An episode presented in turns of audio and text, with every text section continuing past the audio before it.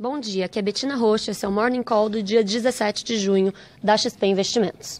Futuros dos Estados Unidos começam a semana em alta, em meio a sessões positivas na Europa e Ásia durante a noite.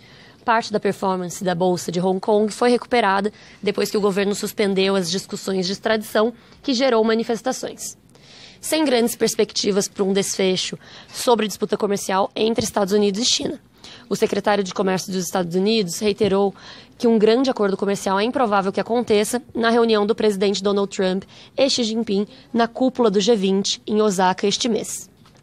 Foco essa semana na política monetária dos bancos centrais, com as reuniões do Fed, Banco Central Americano, Japão, Inglaterra, bem como as minutas da Austrália. Expectativas do FONC, Comitê de Política Monetária dos Estados Unidos, indicam que nenhuma mudança de política é esperada dessa vez, embora os membros do Fed possam estabelecer bases para o corte das taxas de juros em julho. No Brasil, Paulo Guedes fez duras críticas ao relatório da reforma da Previdência.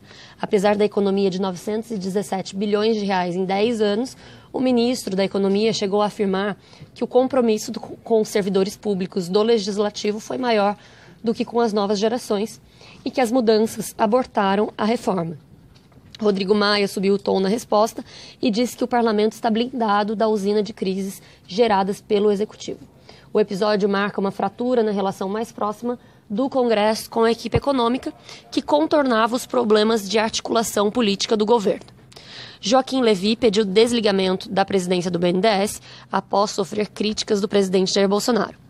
Antes de Levi, na semana passada, Bolsonaro trocou de general na secretaria do governo e determinou a demissão do presidente dos Correios.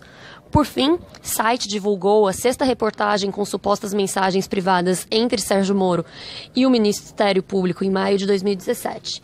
Em entrevista, o jornalista Glenn Greenwald disse que o site coletou material mais explosivo e pesado que o já divulgado.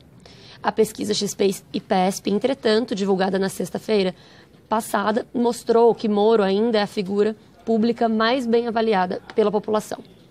E do lado das empresas, na sexta-feira passada, foi aprovada a compra da Netshoes pela Magazine Luiza por 3,70 dólares por ação, totalizando 115 milhões de dólares.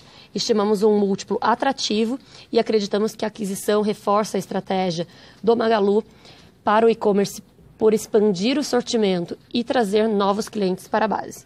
Com isso, ficamos por aqui. Bom dia a todos.